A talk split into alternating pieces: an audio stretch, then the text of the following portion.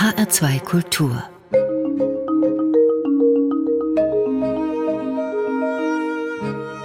Doppelkopf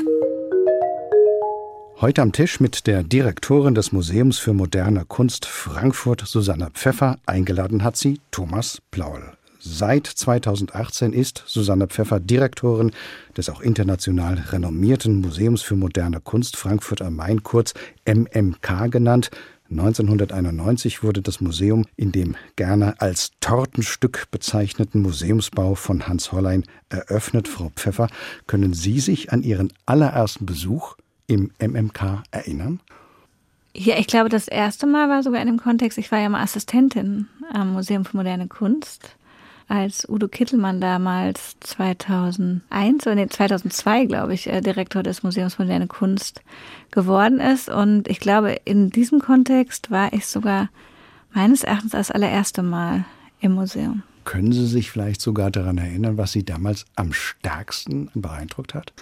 Ja, Sie haben ja gerade schon darauf hingewiesen, das sogenannte Tortenstück, die Architektur, eine sehr postmoderne von Hans Hollheim, einem österreichischen Architekt, ist äh, sehr einzigartig und sehr besonders und hat sich interessanterweise auch über die Zeit verändert. Also ich finde es heute viel gegenwärtiger und cooler, als ich es damals fand. Damals fand ich es doch recht kalt. Das empfinde ich heute gar nicht mehr, weil man merkt, es ist doch eine Architektur, die für den Menschen gemacht ist und vor allem auch für die Kunst und eine doch sehr dienende Funktion hat, auch obwohl es eine sehr eigene Architektur ist. Nicht jeder von unseren Hörerinnen und Hörern wird das Museum vom eigenen Erleben her kennen. Deshalb lassen Sie uns das MMK erst einmal kurz vorstellen, zumal Sie das Konzept des Museums ja auch verändert haben, als Sie nach Frankfurt kamen. Wie sehen Sie denn Ihr Ausstellungskonzept oder Ihre Vermittlungsideen? Eigentlich sehe ich mich sehr stark in der Tradition des Hauses. Zunächst gab es einen Gründungsdirektor, den Peter Iden, dann kam Jean-Christophe Armann, ein sehr renommierter Ausstellungsmacher aus der Schweiz, der dort dann die ersten Ausstellungen realisiert hat, äh, später Udo Kittelmann und Susanne Gensheimer. Und ich sehe mich da eigentlich sehr stark in dieser Tradition, dass das MMK immer ein Haus war, auch wenn es Museum für moderne Kunst heißt, war es immer ein Haus der Gegenwartskunst und ein Haus des Experiments und ein Haus der kuratierenden Direktoren, also wo letztendlich das Ausstellungsmachen ganz stark auch im Fokus des Museums steht und was mir, glaube ich, wichtig ist und was aber auch, glaube ich, auch in der Vergangenheit wichtig war, dass wir natürlich immer wieder das Museum neu denken. Also was bedeutet überhaupt ein Museum für zeitgenössische Kunst zu machen in der Gegenwart? Beispielsweise letzte Ausstellung war eine Ausstellung zum Thema Crip Time. Crip bedeutet Krüppel. Es gibt eine ganz junge Künstlergeneration, die sich mit dem Thema Behinderung und chronischen Krankheiten auseinandersetzt, die ganz tolle Kunstwerke, das war natürlich die Voraussetzung, schaffen. Und wir haben wirklich diesem Thema eine ganze Ausstellung in unserem 4000 Quadratmeter großen Haus gewidmet, wo die Künstler äh, sehr viele Neuproduktionen geschaffen haben für die Räume und glaube ich, dass ein gutes Beispiel ist, dass wir natürlich auch als Museum uns daran geschult haben, okay, wie sind wir zugänglich in der Vermittlung? Auch jetzt in der aktuellen Ausstellung mit Marcel Duchamp äh, hänge ich immer auch so, dass man es aus dem Rollstuhl gut sehen kann. Das heißt, äh, ich stehe und inzwischen ich setze mich wieder in den Rollstuhl und dass man halt auch unsere Homepage mit Audiodateien und Audiodescription und alles viel zugänglicher zu machen. Das ist ein gutes Beispiel dafür, dass ich finde, dass man mit jeder Ausstellung versucht, das Museum neu zu denken. Ähnlich haben wir das auch gemacht bei Frank Walter. Das war ein Künstler aus der Karibik, der da mit seine allererste große institutionelle Ausstellung hatte und wir das Thema Postkolonialismus, die Auswirkungen, die ja sehr gegenwärtig sind und das Wissen aber in Europa teilweise sehr gering darüber und natürlich auch in dem Kontext unsere Sammlung auch versucht haben, diesem ganz westlichen Blick stärker zu entziehen. Wenn wir über den Bestand des Museums sprechen, dann sind es ja vor allen Dingen Kunstwerke aus der westlichen Welt. Ist das auch eine Intention, eine Richtung für Sie, das zu erweitern, zum Beispiel mit solchen Ausstellungen, die Sie eben erwähnt haben? Auf jeden Fall. Also ich glaube, dass es wichtig ist, dass der Westen einsieht, dass der Diskurs, den er führt, nicht der einzige ist und dass das Leben miteinander, glaube ich, nur möglich ist, wenn wir wirklich auch oder auch das Lernen miteinander nur möglich ist, wenn wir die verschiedenen Diskurse versuchen zu verstehen und zuzulassen und sichtbar zu machen, weil es viel auch um Sichtbarmachen geht, weil es war ja nicht so, dass die Werke von Frank Walter beispielsweise nicht da waren oder das Thema von Beeinträchtigungen nicht in der Kunst eine Rolle gespielt hat, sondern es geht darum, dass es auch ein wichtiger Auftrag des Museums und auch ein Auftrag für mich als Kuratorin, dass man natürlich immer entscheidet, wem gibt man eine Sichtbarkeit, weil jede Ausstellung, die man macht, bedeutet natürlich auch immer sehr viele Ausstellungen, die man nicht macht. Und ich finde, das muss schon sehr bewusst geschehen, dass man überlegt, was hält man jetzt aktuell für wichtig, darüber nachzudenken. Und ich glaube, dass das Wunderbare an zeitgenössischer Kunst ist, dass sie uns, glaube ich, sehr gut helfen kann, überhaupt Gegenwart zu reflektieren. Weil wir leben ja in einer Zeit, die wirklich nicht sehr zu Utopien anregt gerade und viel Wandel in sich birgt und wie man überhaupt mit den Umweltproblemen, die wir selbst verursacht haben, mit dem aktuellen Kriegen, die auf der Welt herrschen, wie man mit den immer stärkeren faschistischen Regierungen umgeht. Also es ist ja alles gerade nicht sehr einfach, aber ich glaube, Kunst hilft einem immer wieder einen anderen Blickwinkel zu geben. Und das war zum Beispiel auch sehr spannend, auch bei der Cryptime-Ausstellung. Man merkt auch, wenn das Thema natürlich nicht einfach war, dass es immer Kunst doch einen utopischen Moment hat und der einen dann doch hilft, äh, Gegenwart und vor allem die Zukunft irgendwie neu zu denken und zu betrachten. Dass die Dystopien nicht überhand nehmen. Ja, ich fand das so interessant, weil man dieses Wort ja oft benutzt hat, aber ich glaube, jetzt erst weiß ich, was es bedeutet. Da denke ich, ist Kunst wirklich auch ein ganz wichtiger Moment in der Gesellschaft, der uns allen hilft. Also nicht nur die bildende Kunst, sondern natürlich auch die anderen Künste. Es gibt viele Problemthemen der Zeit. Sie haben es auch angesprochen. Ist es für ein Museum als Institution nicht auch schwierig, diese Entwicklung konzeptionell aufzunehmen und auch ästhetisch abzubilden? Naja, für mich ist es immer wichtig, dass es letztendlich die Themen aus der Kunst kommen. Also ich kann mir ja irgendwie zu Hause im Kämmerlein irgendwas ausdenken, was ich dann denke, was interessant ist, wenn es in der Kunst keine Rolle spielt, ist, wird es keine gute Ausstellung geben. Und wir machen natürlich Ausstellungen und wir machen ganz viele neue Produktionen. Das heißt, wir arbeiten mit Künstlern ganz eng zusammen, die dann wirklich neue Arbeiten entwickeln und wo man auch natürlich damit hilft, neue Arbeiten herzustellen und parallel viele von diesen Arbeiten dann später, die ja auch speziell für unsere Räume und für Frankfurt geschaffen sind, dann doch auch in unsere Sammlung übergehen.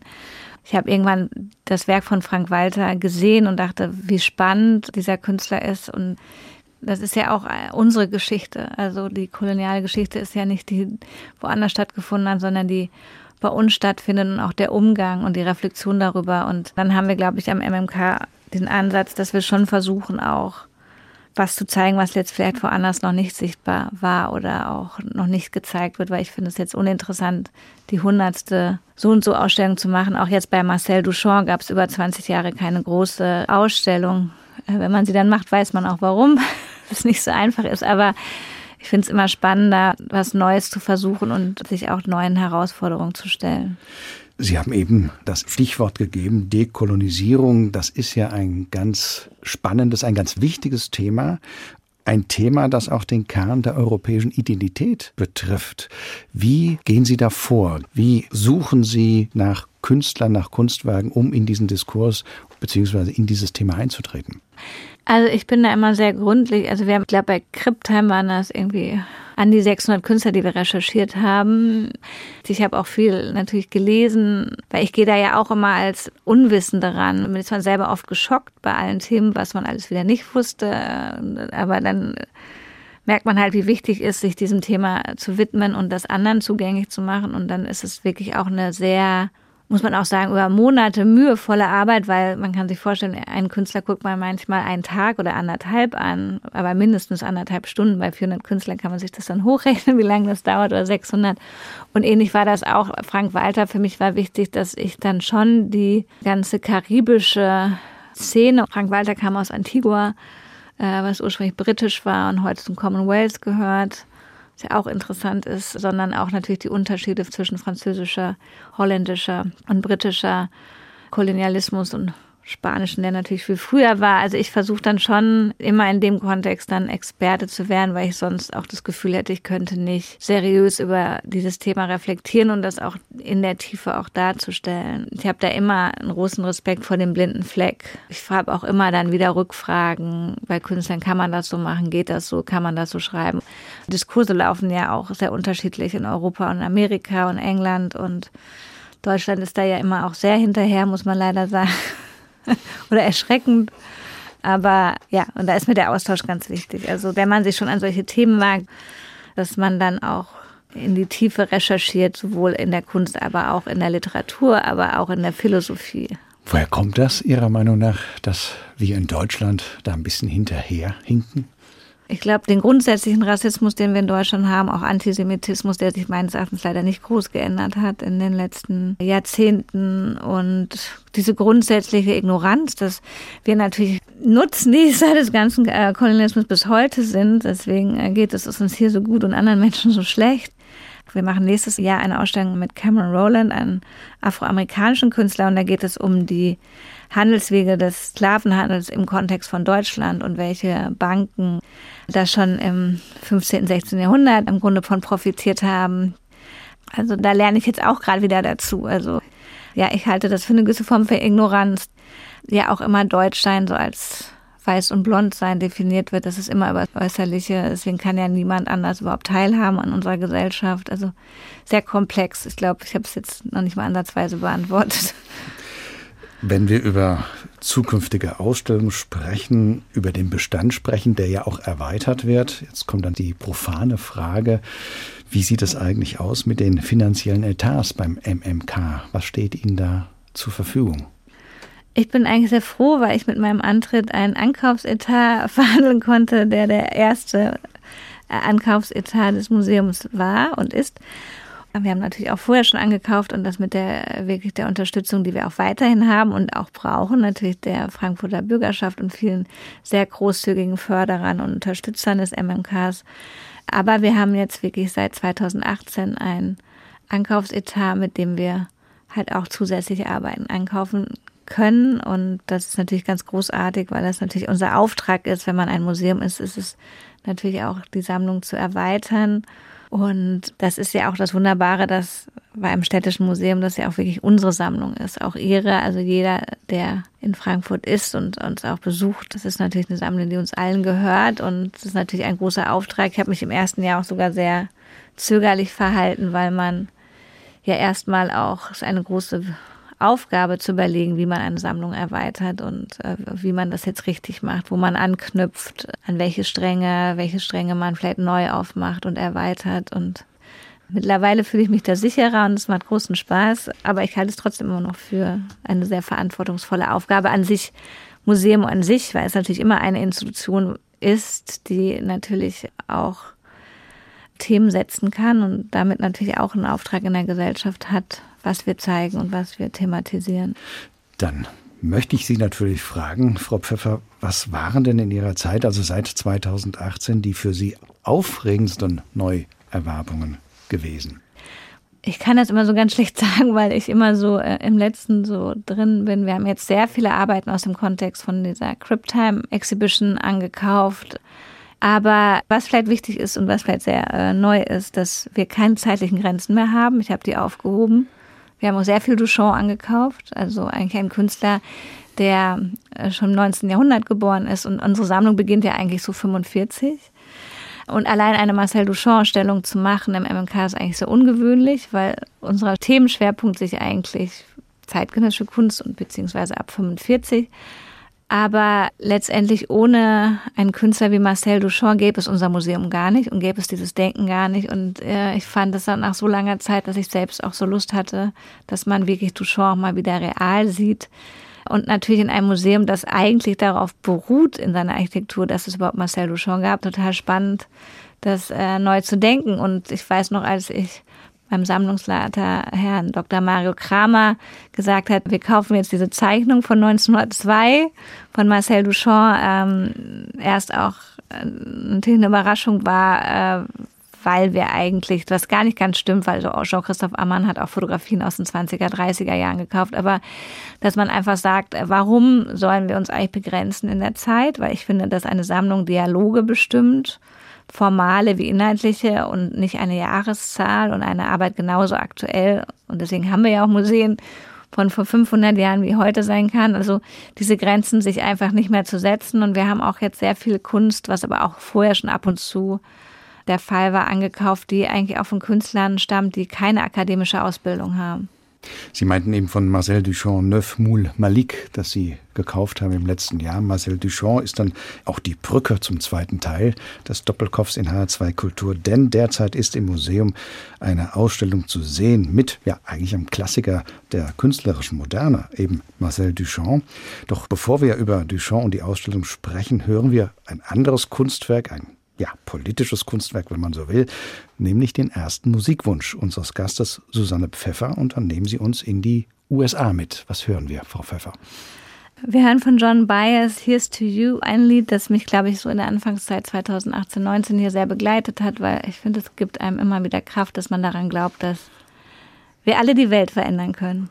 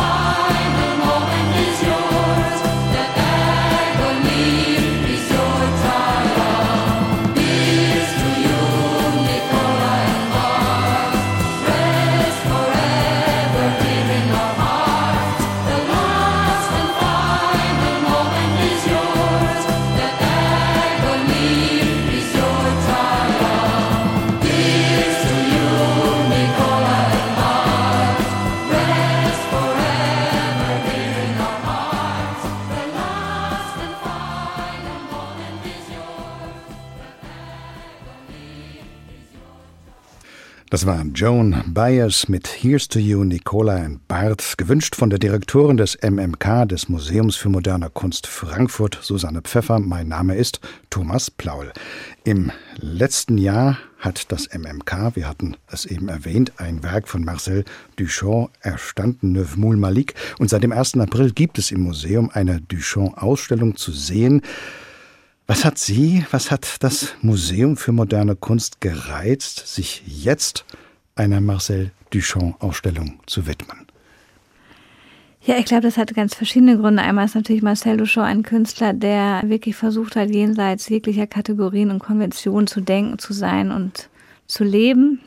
Und die Grundlage, glaube ich, aller Kunst, die gegenwärtig oder im 20. Jahrhundert eigentlich entwickelt worden ist, bildet. Und ich wichtig finde, dass wir natürlich in einer Zeit leben, wo wir ein ganz anderes oder anderes Denken über Objekte und aber auch über Konstruktion von Geschlecht haben und das aber was ist, was Marcel Duchamp eigentlich schon sehr stark thematisiert hat. Also die Objekte, die natürlich auch einen Eigencharakter haben, eine eigene Existenz und letztendlich, wie man verschiedene Identitäten annimmt, war ein großes Thema bei ihm. Er hat sich ja früh die Co-Künstlerin, die Rose Lavie, zugelegt, also die auch äh, in der Ausstellung eine ganze eigene Ausstellung hat, weil sie sehr, sehr viele Werke geschaffen hat und was es überhaupt bedeutet, wenn man eine andere Identität und eine andere Autorenschaft oder die eigene Autorenschaft in Frage stellt. Er war ein Künstler, der, glaube ich, als erstes mit dem Thema des Zufalls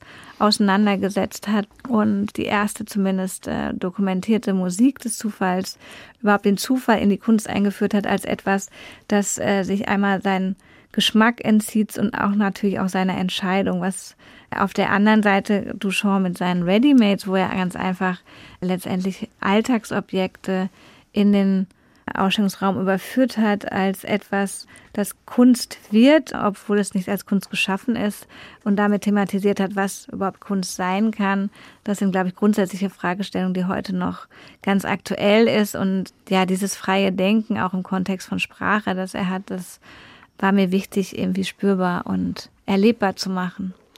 Welche Readymates gibt es denn zu sehen in der Ausstellung? Also wir haben alle Readymates natürlich. Und auch nicht nur einmal, weil eine schöne Geschichte ist, dass er, er die ersten Readymates noch gar nicht im Bewusstsein des Readymates, da gab es den Begriff auch gar nicht, äh, geschaffen hat. Und äh, viele von denen auch alle verloren gegangen sind, was auch viel mit dem Ersten und dem äh, Zweiten Weltkrieg zu tun hat und letztendlich seine Übersiedlung nach Amerika und später nach Argentinien und wieder zurück und immer wieder in Frankreich. Und dass seine Editionen, die er alle im Jahr 1964 nochmal reproduziert hat, also mehrfach entstanden sind und ich das interessant fand, das eigentlich unterschiedlich zu kontextualisieren, weil man natürlich zum Beispiel Mona Lisa, ein Ready-Made, das er gemacht hat, wo er Mona Lisa ein Bart hinzugefügt hat, die in dem Kontext dann auch gleich als Mann erschienen ist, also wie so eine kleine Veränderung letztendlich auch unsere Sicht auf, auf einen Menschen oder beziehungsweise auf ein Kunstwerk verändern kann. Zu einem natürlich in dem Kontext von Konstruktion von Geschlecht äh, interessant ist, aber natürlich auch ein Ikonoklast ist. Und so sind die verschiedenen Readymates immer wieder und ganz unterschiedlich in verschiedenen thematischen Räumen zu sehen und kontextualisiert. Das ist natürlich ganz wichtig, weil die Ready-Mates, diese, sagen wir, Alltagsgegenstände bei Duchamp oder zu Zeiten von Duchamp natürlich aus einem anderen Alltag herausgehoben worden sind. Wie können Sie das konkret machen, wenn Sie sagen, anders kontextualisieren? Wie kann man das in einem Museum erlebbar machen, dass man eben auch den Gehalt dessen, was dieses Ready-Made ist, heute auch spürt und sieht und wahrnehmen kann? Ja, es ist zum Beispiel auch was ganz Einfaches. Man kommt in die äh, Eingangshalle des Museums und da schweben die meisten Readymates überein. Das ist was ganz Einfaches. Aber natürlich, wenn man bedenkt, dass in den 20er Jahren des 20. Jahrhunderts passiert ist, dass er einfach diese Objekte von der Decke hängen lassen hat und äh, letztendlich sie von so klassischen Formen des Zeigens befreit hat, ist es dann trotzdem sehr beeindruckend, wenn man da hineingeht und über ein Urinar hängt oder ein Flaschentrockner oder eine Schaufel und diese Form des Zeigens. Also Duchamp hat nicht nur darüber nachgedacht, was ist Kunst und wie kann etwas überhaupt zu Kunst werden, sondern er hat auch darüber nachgedacht, dass Präsentationsformen natürlich auch eine Lesbarkeit vorgeben. Und eigentlich wollte er das immer alles äh, davon befreien. Einmal das Alltagsobjekt von seinem Gebrauch, aber auch in der Zufügung von sehr experimentellen und wortspielerischen Titeln dann auch wieder in, in einen anderen Kontext zu führen, dass, äh, glaube ich, im Grunde immer nur wichtig war, dass wir eigentlich denken. Ich glaube, das Problematische oder Schlimmste ist ja auch, dass man, wenn der Mensch denkt, erkennt etwas. Also ich glaube, wir kennen sehr wenig und wir verstehen auch sehr wenig. Das merkt man ja auch immer wiederum, als auch, was wir vorhin meinten mit den Diskursen, die immer wieder, wir merken, dass es äh, Dinge gibt, die auch existieren, von denen wir sehr wenig wissen. Und dieses Bewusstsein war Duchamp irgendwie, dass er versucht hat, äh, Lesbarkeiten und übliche Formen des Sehens, des Denkens, des Betrachtens, des Hörens äh, außer Kraft zu setzen, damit einfach nur ganz simpel neues Denken entstehen kann, das halte ich für äh, bis heute sehr fruchtbar. Das ist im Grunde ja auch zeitlos, wenn man es so formulieren möchte, dass man mitbedenkt, dass eine Darbietung, eine bestimmte Aufführung immer schon auch eine bestimmte Form des Sehens äh, anbietet, eine Interpretation ist. Das gilt ja eigentlich für Kunst generell. Genau, man gibt ja immer auch eine gewisse, auch als, als Museum, wie man etwas zeigt. Und deswegen, ich mache mir relativ viel Gedanken darüber als Kuratorin, wie betritt ein Besucher die Ausstellung und was sieht er als erstes, worauf baut sich das dann auf und was ja manchmal sehr herausfordernd ist bei uns im Haus, dass man eigentlich keine klare Dramaturgie hat, weil der Besucher sich sehr frei bewegen kann äh, was aber dazu führt, dass die meisten Besucher auch über zweieinhalb Stunden bei uns im Haus sind, weil man meines Erachtens sich frei bewegen kann und es nicht vorgegeben ist, wo man lang geht. Und das ist einfach was, glaube ich, Freiheit ist dann doch was, was alle doch sehr schätzen. Ist es natürlich immer auch eine Vorgabe und äh, Marcel Duchamp war äh, jemand, der sehr früh, äh, vielleicht eigentlich einen allgemeingültigen Satz, aber dass natürlich das Kunstwerk immer erst im Betrachter seine Vollendung findet. Also ein Werk, das nicht gesehen wird, ist auch nicht existent und wenn ich nicht letztendlich meine eigene Erfahrung, mein Sehen, mein Denken mit dem Objekt, dem Gemälde, dem Gegenstand äh, verbinde, und es da in dem Moment vielleicht zu einem neuen Fühlen und Denken kommt, ist das Werk auch gar nicht existent. Und das war bei Ihnen schon ein großer Teil. Ist auch was, was ich grundsätzlich äh, sehr wichtig finde und versuche auch.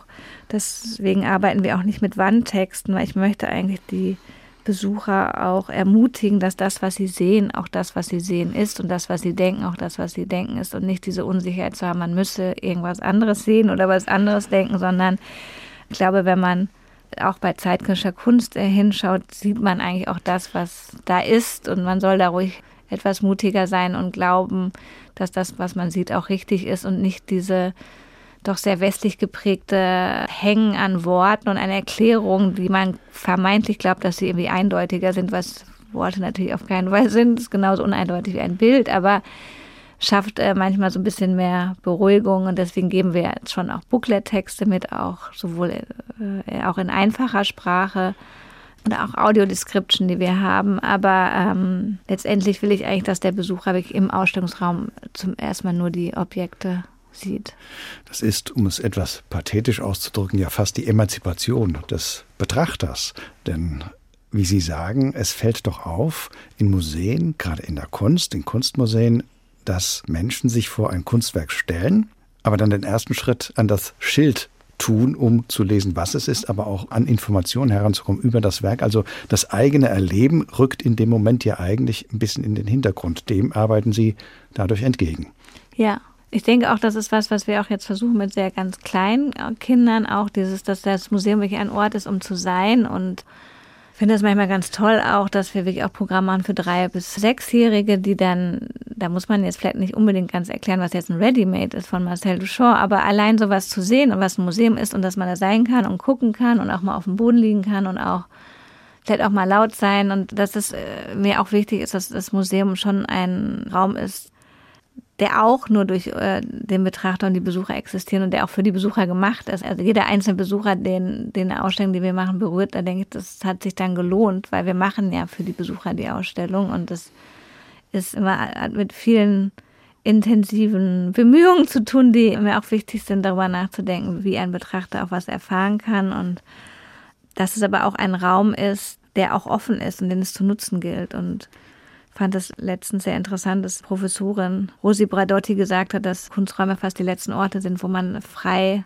Symposium und frei diskutieren und denken kann, wo ich denke, das ist auch das Wichtige ein Museum. Wir haben, das war eigentlich die zweite Ausstellung, die ich gemacht habe, nach Katie Nolan 2019, eine Ausstellung zum Thema, die hieß auch wirklich Museum, weil ich so fand, dass in diesen immer stärker werdenden Rechtsruck und äh, immer stärker werdenden Faschismen, die es umgeben, auch wichtig ist zu überlegen, was ist denn der Auftrag eines Museums und welche Räume kann das Museum öffnen. Und das Museum ist ja eigentlich immer und Kunst ist immer der Raum, das andere zu denken, das andere zu zeigen und auch anders zu fühlen. Und das ist, glaube ich, schon auch wichtig, dass man auch diesen Raum dafür erhält und auch dafür kämpft, dass er frei bleibt. Eine Künstlerin, die das in ihrer Kunst auch immer wieder ja, thematisiert oder zur Darbietung bringt, ist Anne Imhoff, mit der Sie ja schon mehrfach zusammengearbeitet haben. Und Sie haben uns als zweiten Musikwunsch eben einen Titel von Anna Imhoff mitgebracht. Was hören wir denn von der früheren Frankfurter Städel-Schülerin? Ja, das ist ein Lied von 2016, das heißt Brand New Gods und zeigt halt, dass Anna Imhoff meines Erachtens nicht nur eine ganz fulminante bildende Künstlerin ist, sondern wirklich auch eine großartige Musikerin.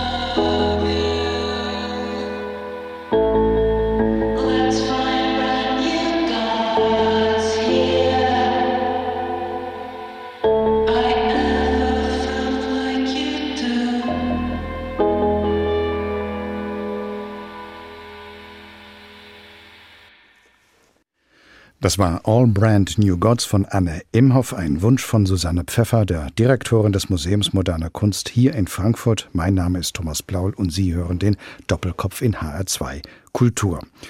Marcel Duchamp hat 1964 an der Documenta 3 in Kassel teilgenommen. Posthum waren Werke von ihm auch 1972 und 77 dort vertreten. Er war ja 1968 gestorben. Und mit Kassel ist auch unser heutiger Gast verbunden. Bevor Susanne Pfeffer zur Direktorin des MMK Frankfurt ernannt wurde, leitete sie das berühmte Fridericianum in Kassel.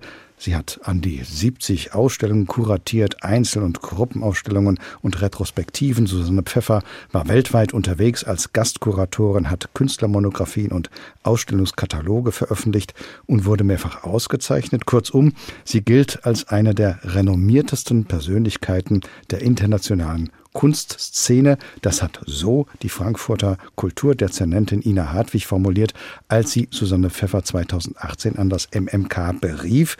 Nun haben wir eben Anne Imhoff gehört und mit Anne Imhoff und Susanne Pfeffer ist eine ja, der höchsten Auszeichnungen in der Kunstwelt verbunden, nämlich der Goldene Löwe. 2017 hat Susanne Pfeffer als Kommissarin für den deutschen Pavillon auf der Biennale von Venedig eben Anne Imhoff benannt. Frau Pfeffer, eine solche Auszeichnung, verspüren Sie da auch eine ja, Bestätigung Ihrer Arbeit, Ihres Empfindens, was Sie künstlerisch für wichtig und relevant halten? Kann ich gar nicht so sagen, glaube ich. Also es hat einen natürlich sehr gefreut, dass man dann so einen Preis kriegt und es ist schon ein toller Preis.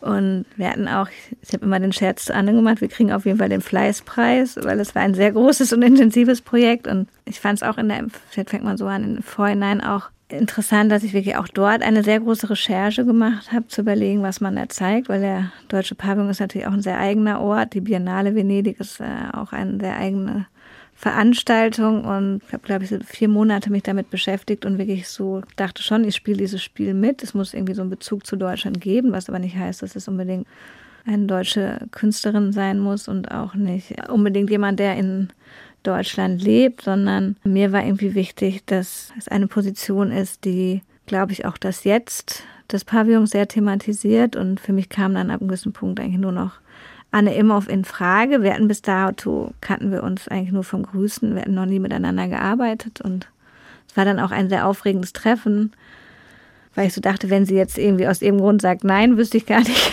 wen ich jetzt fragen würde, weil es doch äh, für mich sehr entschieden war und es war eine sehr intensive Zusammenarbeit, weil es natürlich auch nicht naheliegend, wenn man einen Pavillon bespielt, dann über sieben Monate eine Künstlerin zu wählen, die performativ arbeitet wo Performance natürlich auch wirklich das Kunstwerk erst im Moment hergestellt wird und im Augenblick und im Raum und wir dann aber wirklich geschafft haben, über sieben Monate fünfmal die Woche wirklich eine Performance zu zeigen und und dementsprechend, äh, weil das ganze Projekt, glaube ich, doch sehr gewagt war, war es natürlich sehr schön, dass es äh, wirklich diese Resonanz und die Anerkennung gefunden hat und Natürlich freut einen das auch im Nachhinein oft noch sehr oder verwundert einen dann eher, dass man das dann irgendwie gemacht hat und geschafft hat.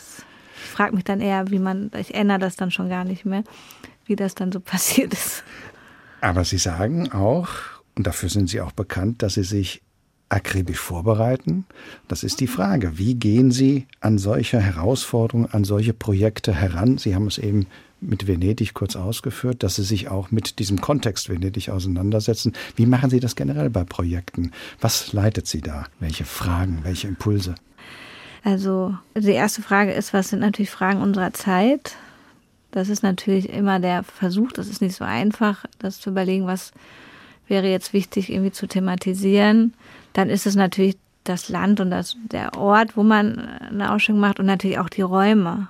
Ich glaube, wie vielleicht jeder Kurator weltweit hat schon mal überlegt, eine Katie Nolan-Ausstellung zu machen, als ich dann entschieden habe, wirklich zu versuchen, sie zu fragen, äh, weil es eine Künstlerin ist, die über 20 Jahre keine Ausstellung gemacht hat und allen Kuratoren dieser Welt gesagt hat, sie möchte keine Ausstellung machen, lag das, glaube ich, schon auch am MMK, weil das eigentlich schon ein sehr guter Ort ist und weil auch mehrere Arbeiten in der Sammlung waren. Also ich gehe schon auch immer vom Ort aus und es ist schon dann auch immer eine intensive Recherche und auch ein bisschen Gefühl für, ich vertraue dann auch meinem Zeitgefühl und meinen Fragestellungen, die ich habe und denke dann immer, dass wenn mich was sehr interessiert und ich das Gefühl habe, dass das jetzt eine relevante Frage ist, dass es dann auch andere interessiert. Also wir zeigen ab dem 13. April im Tower eigentlich erst die dritte große institutionelle Ausstellung eines belgischen Künstlers, Stefan Mandelbaum, der nur 26 Jahre alt geworden ist, aber ein großes Övre hinterlassen hat, der eigentlich nur gezeichnet hat und ich auf einmal diese transgressive Energie, die in seinem Werk ist, weil es ist schon ist eine sehr spezielle Position. Auf der einen Seite, auf der anderen Seite ist es, wenn man darauf das Werk blickt, auch sehr klar eine Position der 80er Jahre. Er war jung in den 80er Jahren. Figuren wie Pasolini, Fassbinder, aber auch seine jüdische Herkunft und der Kolonialismus Belgiens äh, spielen eine große Rolle im Werk. Aber ich habe dann letzte Woche sehr lang mit meiner kuratorischen Assistentin Lupal gesprochen, die dann auch gesagt hat, dass für sie dieses Gefühl, ist sehr, sehr jung, sie ist 22, dieses No Future, was wir in den 80er Jahren haben, natürlich auch jetzt sehr da ist, weil wir natürlich auch gerade das Gefühl haben, wie soll das jetzt hier irgendwie alles weitergehen? Das, und ich selber das Gefühl habe und auch entschieden habe, dass wir diese künstlerische Position zeigen, weil diese transgressive, diese grenzüberschreitende Energie, die der hatte, weil er hat sich dann sehr in die Unterwelt äh, Brüssels, er ist dann später auch, er hat einen ein Modigliani geraubt und ist mit 26 auch wirklich ermordet worden äh, von der Mafia. Also er hat wirklich so sein Leben zum Werk eigentlich gemacht oder ist so stark in seinen Interessen aufgegangen, dass es eigentlich keine Unterscheidung mehr zwischen Werk und Leben gab. Aber diese Energie und diese Haltung und diese letztendlich, was so eine Position aus den 80ern für uns jetzt vielleicht auch sagen kann, das denke ich mal, ist wichtig. Es gibt viele Künstler, auf die ich blicke, auch, das ist ja jetzt auch so ein bisschen eine Wiederentdeckung, der ist in Deutschland noch nie gezeigt worden und wie gesagt, posthum eigentlich erst die dritte Ausstellung. Ist natürlich auch immer schon reizvoll, aber das würde jetzt für mich auch nicht ausreichen, zu sagen, oh, den hat man hier noch nicht gesehen, den zeigen wir, sondern ging wirklich auch um diese Themen, die äh, ihn interessiert haben und auch diese Figuren und diese Freiheit, aber auch diese Ablehnung von normativen Strukturen, wo man das Gefühl hat, da ist man ja jetzt auch irgendwie kommt man immer näher, weil es auch immer schwieriger ist, da drin zu bleiben. Also dass, dass ich mal denke, dass Kunst, das, was man dann zeigt, dass ich mal versuche, schon auf gewisse Impulse oder Fragestellungen der jeweiligen Gegenwart zu reagieren. Ein ganz wichtiger Punkt, Sie haben ihn vorhin schon erwähnt, in der Kunst der Moderne, aber bis heute ist der Zufall. Was ist dann so in Anführungszeichen interessant oder reizvoll geworden an dem Konzept des Zufalls in der Kunst? Ich glaube, das hat natürlich auch mit diesem Infragestellung des westlichen Denkens, wo der Zufall, den ja jemand wie Darwin auch sehr klar als Teil äh, der Evolution gesehen hat, in der Wissenschaft doch immer eigentlich abgelehnt worden ist als etwas, was äh, nicht berechenbar sei und, und auch nicht ist und dementsprechend äh, nicht zuvorzukommen habe. Aber der Zufall spielt natürlich im weltpolitischen Situationen, aber auch in der Kunst und in der Wissenschaft natürlich eine große Rolle. Und ich glaube, dass es jemand wie Marcel Duchamp sehr früh erkannt hat, dass das eigentlich auch ein sehr interessanter Moment ist, weil er sich halt auch von uns wegbewegt. Also ich glaube, das Problem des Anthropozäns ist ja, dass äh, wir immer glauben, dass wir der Mittelpunkt der Welt sein und so auch die Welt behandeln und immer von uns ausdenken und auch immer aus einer Zentralperspektive, also was ja in der Renaissance als Humanismus und Zentralperspektive gefeiert wurde, kann man natürlich auch jetzt heutzutage, was jemand beispielsweise wie Jana Euler, eine Frankfurter Malerin, in Frage stellt, ist diese Perspektive, die nur von Menschen ausgeht, überhaupt noch tragbar? Ich würde sagen, nein. Und dementsprechend ist der Zufall natürlich auch eine Bewegung vom Menschen weg und lässt natürlich dadurch ganz andere Konstellationen zu und wie Duchamp, der versucht hat, das Urmeter, das ja eigentlich in Paris liegt, irgendwie das Meter dann fallen zu lassen, einen Faden, der einen Meter lang ist und dadurch eine ganz neue Konstellation von einem Meter und äh, letztendlich der Zufall dann die Länge dieser Fäden bestimmt hat in seiner sehr berühmten Arbeit in Stoppage, ist es aber immer, was einem ja permanent umgibt und auch Dinge steuert und ja und Realitäten herstellt. In Zeiten der Corona-Pandemie hat sich leider gezeigt, dass Kultur und Kunst nicht gerade besonders umhegt worden ist, um es mal nett auszudrücken. War das auch für Sie als Kunstvermittlerin in die Gesellschaft hinein eine Enttäuschung oder gar Desillusion? Sie haben ja vorhin die Rolle der Kunst zum Beispiel als vielleicht sogar letzte freie Plattform für freie Diskurse beschrieben. War das für Sie eine Enttäuschung, das so zu erleben? Oder haben Sie es überhaupt so erlebt? Am Anfang hatte ich so das Gefühl, okay, wir müssen da alle irgendwie beitragen. Und äh, ich finde schon, dass das Leben des Einzelnen etwas Schützenswertes ist und dass man aufeinander Rücksicht nimmt. Äh, wir hatten auch in dem Kontext vom Museum ein Symposium gemacht, das hieß Performing Society, wo es eigentlich darum ging, wie kann man überhaupt Gesellschaft denken, weil ich glaube, wir haben alle keinen Gesellschaftsbegriff mehr und, und auch keine Sprache dafür. Also ich glaube, man müsste eigentlich eine neue Sprache auch für die neuen Fragestellungen entwickeln. Das haben wir dort versucht. Ähm, ist natürlich gar nicht so einfach und das schafft man vielleicht auch nicht mit einem Symposium, aber wir haben uns natürlich dieser Frage angenähert und ich glaube, dass es schon auch wichtig ist und das stellt, glaube ich, jetzt eine ganz junge Generation auch wirklich wieder in Frage, wie man äh, Gesellschaft denkt Und wie man überhaupt zusammenleben kann, das ist natürlich eine Frage, die sich jetzt nochmal ganz anders gestellt hat oder einfach präsenter war, weil es klar ist, dass das Handeln des einen auch Auswirkungen auf das Leben der anderen hat.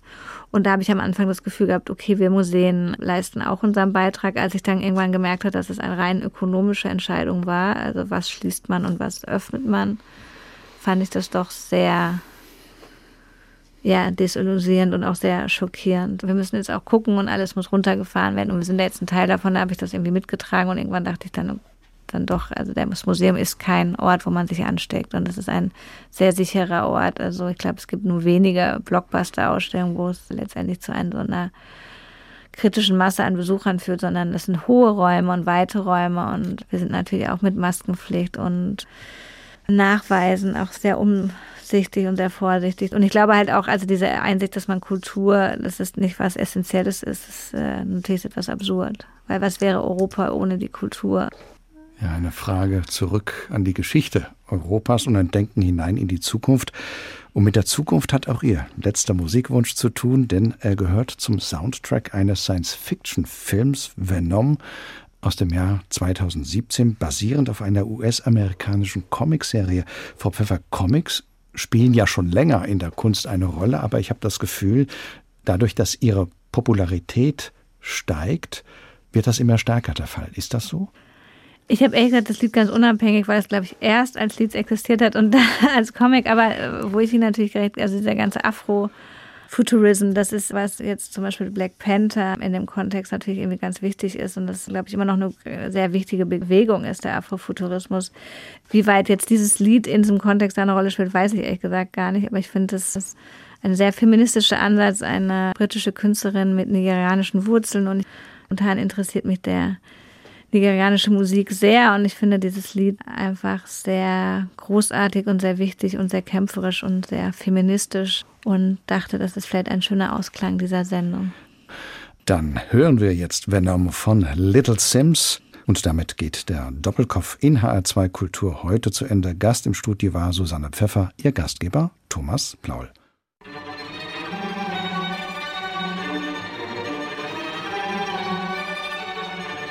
Life sucks and I never try suicide. Mine's fucked even more than I realize. Time's up, keep it moving when she arrives. If you ever heard what I heard in my mind, never try, you would cry, that's a lie, you would die. I don't wanna ever come down from a high, I am in the best seat. From time and the next breed, if you're coming, come at me directly, don't need no one to defend me. Souls in a place even I can't get to, don't fuck with the deadly. Moon waves in open seas, quick coasting overseas. Fuck those who don't believe, they will never wanna admit I'm the best here from the mere fact that I've got ovaries. It's a woman's world, so to speak. Pussy, you sour. Never giving credit where it's due, cause you don't like pussy in power. Venom.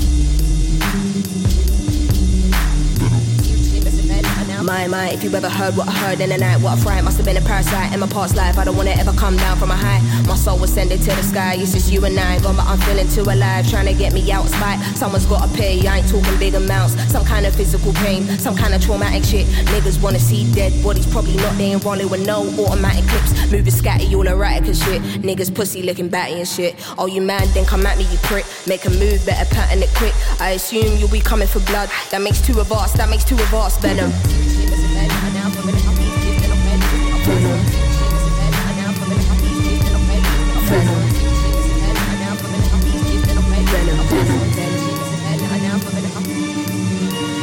to daylight, we roll trees, save lives, invade minds that go deep. Oh, he wouldn't have guessed I'm so chill. Part of the day in the life you won't see. Part of the day in the life you can't be here for. It's the day in the life of OGs. Dealing with inner demons, I won't leave. Not a word you will listen when my soul speaks. Down I go, so follow me, follow me, follow me. Actually, don't follow me, nobody bother me. I'm a mess, honestly, fuck all your policies. They wanna kick me down and demolish me. Use me and fucking abolish me. I don't wanna hear no apologies.